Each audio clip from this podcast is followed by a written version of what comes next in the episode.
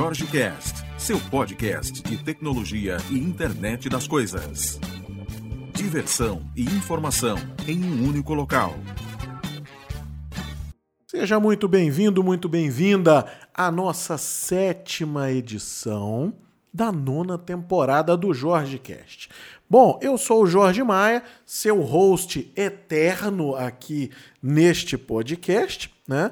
E hoje eu tenho alguns pontos aqui de às vezes de divagação filosófica, mas eu acho que são pontos importantes para a gente trazer à pauta e, e discutir um pouquinho sobre se a gente está indo realmente no caminho certo, se a gente está um pouco atrapalhado por causa das várias variáveis atuais, não tem como a gente não citar essa pandemia na qual estamos inseridos, né? E a gente chega ao final de junho de 2021, ou seja, metade do ano, né? Já foi embora. E uma coisa que eu tô vendo recorrente, que é o primeiro ponto aqui para a gente já trazer a pauta, é eu tenho visto e tenho lido bastante sobre segurança. E não que eu esteja buscando o assunto. Isso aqui, isso aqui me deixa curioso, né? Com relação ao seguinte: quando a gente fala desse universo de transformação digital, aí vou estender um pouco mais o espectro da nossa fala aqui, fugindo um pouco da temática de IoT, que é sempre o nosso balizador da conversa, mas é, trazendo para esse universo né, da, da transformação digital eu tenho visto muita gente falando da maravilha atual, do que nós estamos vivendo, dessa era nova, de como a tecnologia nos ajudou nessa, nesse momento no qual estamos dentro de casa e, e tudo mais, e do como a gente não consegue mais se livrar do telefone celular, que agora, além de tudo, virou uma extensão para pedidos de alimentação, para qualquer outra coisa. Né? E uma notícia que eu achei muito, é, é, muito tensa na realidade foi que eu vi que, se não me engano, um vereador de São Paulo, um deputado de São Paulo, teve o celular furtado e no furto do celular os bandidos fizeram umas transferências bancárias. E aí me reacende aquela pergunta do seguinte: é, fizemos demais esse, esse passo da transição. Vou voltar alguns anos, aonde você tinha uma conta no banco e você reclamava que tinha que ir até o banco para desbloquear um token, que hoje é feito via e-mail. Né? Então você desbloqueia ali na hora, às vezes um SMS, um duplo fator de autenticação é utilizado naquele momento. Mas calma. Foi isso que me levou a esse, a esse essa, esse devaneio né, sobre o tema, que é o seguinte: eu tenho um duplo fator de autenticação que deveria né, é, ser algo que me salvaria de um ataque. Mas o ataque foi feito, o celular foi roubado. Né? Semelhante ao ataque físico que a gente tem para dispositivos de IoT, né? Conseguir acesso físico ao dispositivo. Qual é a minha grande chance de sair disso ileso? E aí foi que eu me deparei com o seguinte: ah, os criminosos estão invadindo é, o serviço de biometria da Apple, do Android, blá blá blá, e não sei o que, não sei o que lá. E aí eu simulei uma situação dessa com duas contas, em, tanto em corretora quanto em banco, né? Onde eu esqueci a minha senha. Uma vez que eu tenha acesso ao telefone celular, digamos no momento do roubo ali, você estava com o celular desbloqueado. Né? Ou você conseguiu de alguma forma desbloquear o celular, aí não vou entrar nesse, nesse detalhe. Né? Mas você foi lá e trocou a senha. E na troca de senha, a senha que chegou, chegou no seu e-mail. E o seu e-mail estava aberto no telefone. Mas aí você tem também a opção de mandar por SMS uma chave para fazer acesso a alguma coisa mas o bandido está com seu celular em mãos. Né? E aí eu, eu, eu trouxe isso para o nosso universo, né? De que, veja, como é que a gente está fazendo realmente essa transformação digital? A gente se transformou 100% em digital e, e a gente está deixando para trás alguns pontos de segurança. Não estou aqui eh, trazendo a temática de que a, o iOS não é seguro, de que o Apple não é seguro, que a partir de agora cancele suas contas em banco, mantenha seu dinheiro no colchão, eh, cancele seus aplicativos, né? Tem muita gente que diz que não usa aplicativo no celular por medo de roubo, né? Naturalmente existem dezenas de, de, de mecanismos de proteção que estão impetrados ali no desenvolvimento daquele software que não faz o menor sentido a gente ter esse pânico todo e esse alarme, né? Que eu estou trazendo aqui como uma forma aí da gente é, iniciar a conversa. Mas o que eu quero trazer é. Será que a gente realmente não está negligenciando um pouco a questão de segurança nessa vontade de transformar-se digitalmente imediatamente, sem que alguns pontos, né? Eu gosto muito da, de uma frase, não me lembro onde eu, eu ouvi isso, ou li isso, né? que diz que a segurança, ou se fui eu até que inventei, não sei, né? Que diz que a segurança não, não é para ser cômoda, é para ser segura, né? E a gente é contra isso.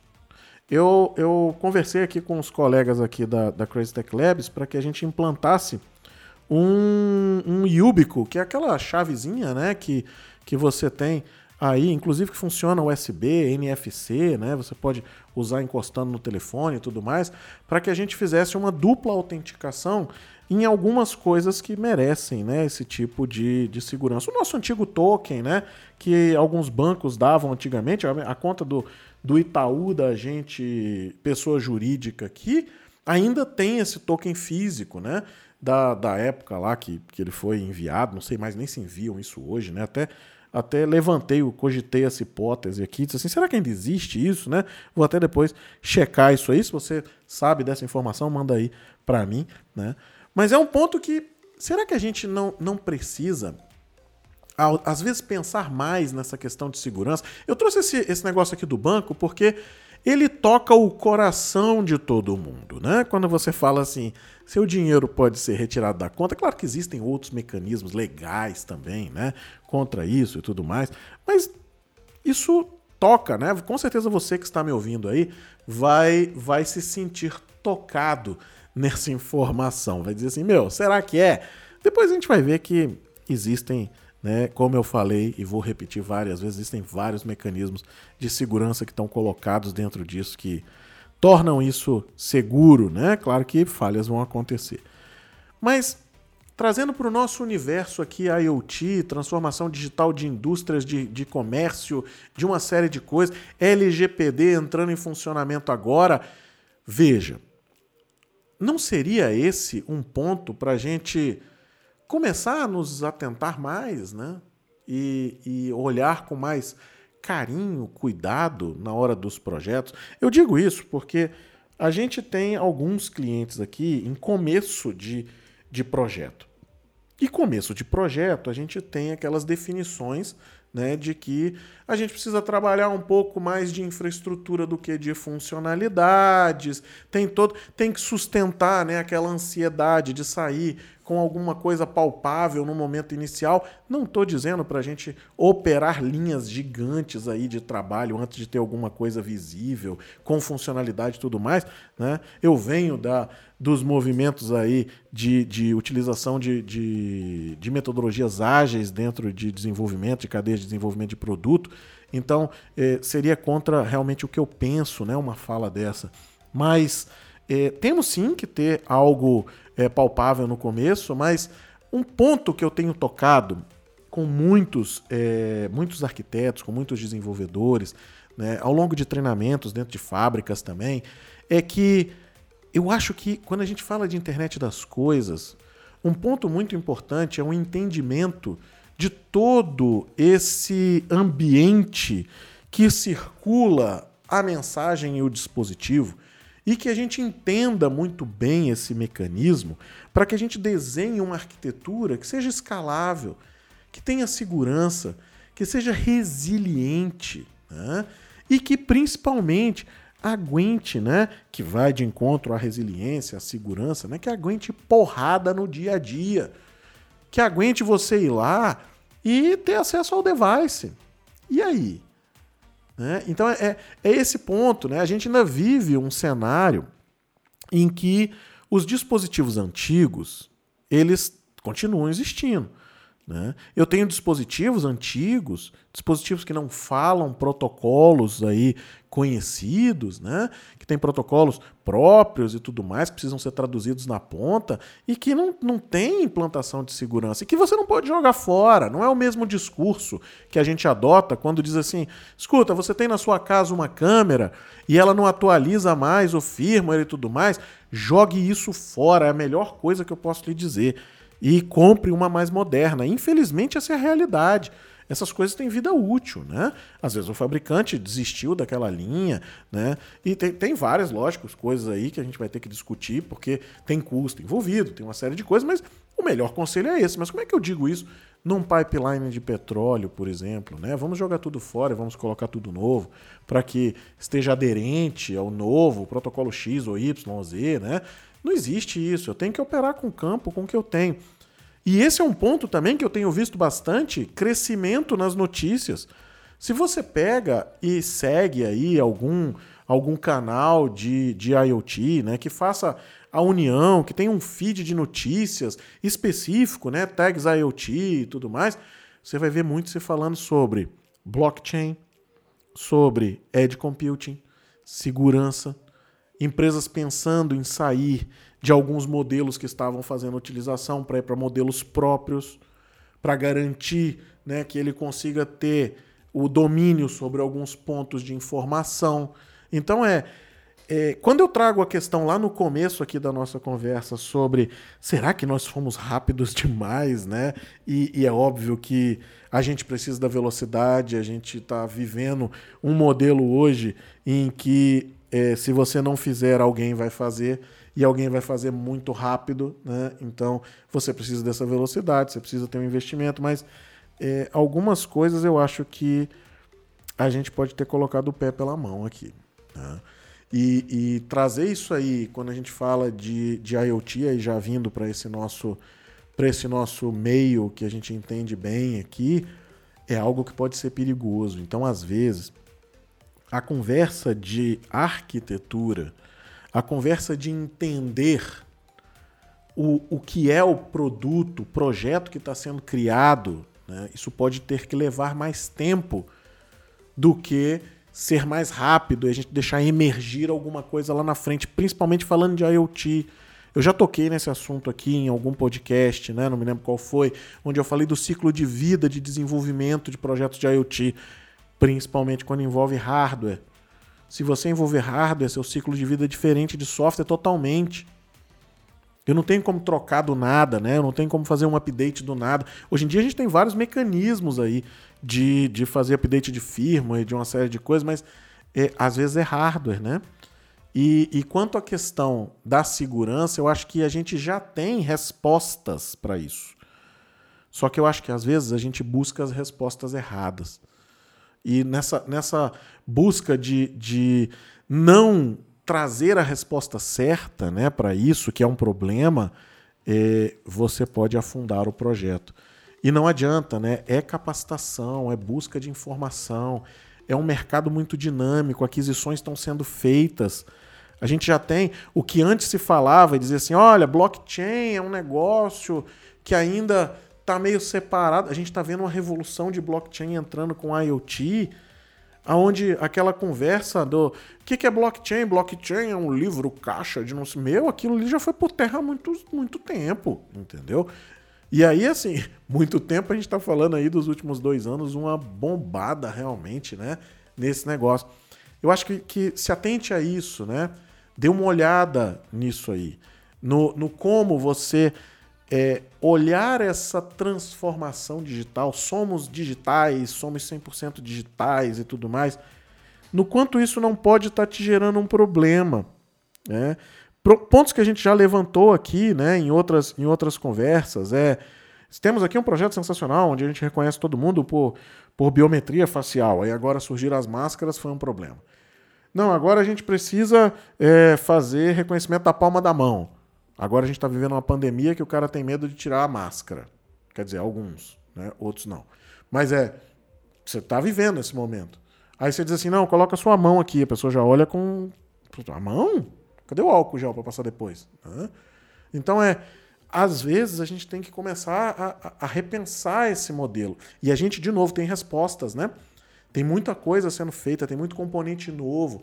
A, a, a melhoria do edge computing é visível. A gente já consegue hoje embarcar coisas muito facilmente. Né? Não só o edge computing, mas o time é, é, machine learning, por exemplo, para algumas coisas. Veja o podcast que eu, que eu falei, acho que foi o primeiro dessa temporada, se não me engano, que eu falei do nariz artificial lá, ou seja, com uma, ah, aquilo lá é o melhor do mundo. Não, não é, mas olha o que, que foi embarcado no microcontrolador, ou seja, é algo aí para a gente começar a repensar. E tomar cuidado, né? Esse cuidado aí dessa questão da gente estar tá com tudo 100% ali e aí ter, às vezes, não visto esse, esse gap aí de segurança, né? Então é, é algo aí para gente, a gente pensar, né? E uma coisa aqui para gente, a gente não deixar de falar, essa semana foi anunciado o novo Windows 11. E aí, realmente uma revolução, hein? É, se você não viu, dê uma olhada na, na apresentação, né? Ele sai agora, daqui a algumas semanas, para liberação de beta, né? Para que você consiga instalar na máquina e tal. Se você não é aquele usuário é, é, que gosta de estar tá à frente, testando, que aceita erros, não é o seu momento agora. Seu momento é mais para o final do ano, quando sair a versão né, mais aceitável e, e final né, desse, desse operacional. Mas umas coisas importantes aqui para a gente conversar. Primeiro, a gente vê a cara do macOS no Windows 11, que era uma crise, né? A gente vê, é, digo uma crise pelo seguinte, muita gente gostava, né, da interface Mac, né? E era um problema. Infelizmente no Brasil, quando a gente fala de Mac versus Windows, a gente está falando de um custo de hardware que multiplica-se por cinco vezes, né? Então não, não faz sentido, né?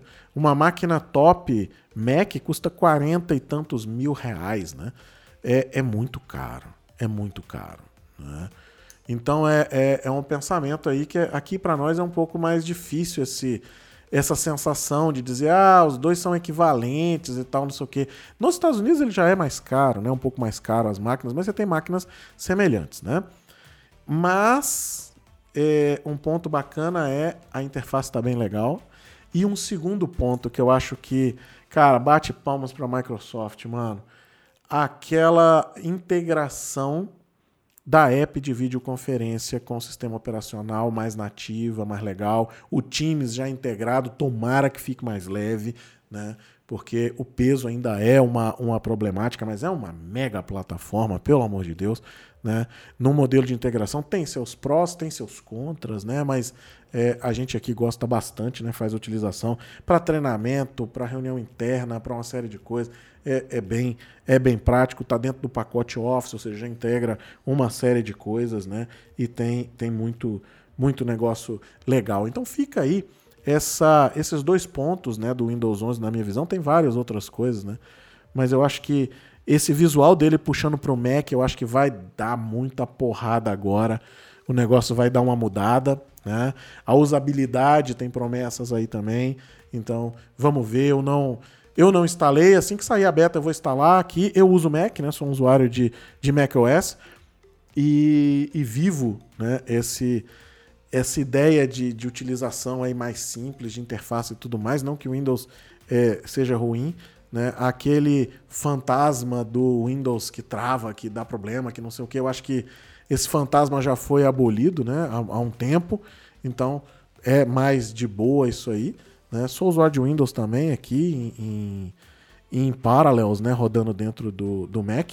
Serei agora, instalarei o, o Windows 11. Vamos, vamos fazer o teste, trazer aqui as primeiras impressões assim que eu instalar, vou trazer aqui para vocês, tá? E um ponto bacana também que eu acho que vale tocar, né, é a questão de que apps Androids vão rodar dentro do Windows, né? Essa já era uma conversa antiga, eu já tinha escutado essa conversa no em um dos Ignites que eu participei e já, já era uma realidade. Então, é, agora está se concretizando, né? Que coisa, que coisa bacana, né? E a app de vídeo. Eu acho que videoconferência é um negócio que dessa transformação digital a gente conseguiu realmente trazer um modelo de conversa e tudo mais para dentro de uma sala digital. Né?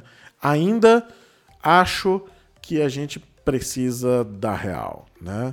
Eu, eu, por exemplo, vejo que para aprendizado ainda não é uma opção 100% não. não. Não enxergo. Pelo menos esse é o meu, esse é o meu feeling, eu posso dizer que eu tenho muita bagagem aí para conversar sobre isso. Né? A gente entrega muito treinamento, muita capacitação de time, Brasil, Europa, Estados Unidos, então é, não é uma questão de, de cultura local, é, é global o mesmo problema. Eu acho que o treinamento físico é outra coisa, né? Eu acho que vamos sofrer uma mudança na ideia de educação como um todo. Agora, o físico, de novo, né? não vai destruir, não vai ser destruído aí pelo digital. Bom, essa é a, a nossa conversa de hoje aqui, né? Sexta-feira, 25 de junho, me despeço de você, agradecendo a sua audiência novamente. Sexta-feira que vem taremos mais um podcast. E, por favor, dê uma olhada nas minhas redes sociais. No começo da semana que vem a gente vai lançar um projeto bem bacana. Se não der tempo, de você olhar, eu vou falar sobre isso no próximo podcast. Obrigado e até semana que vem.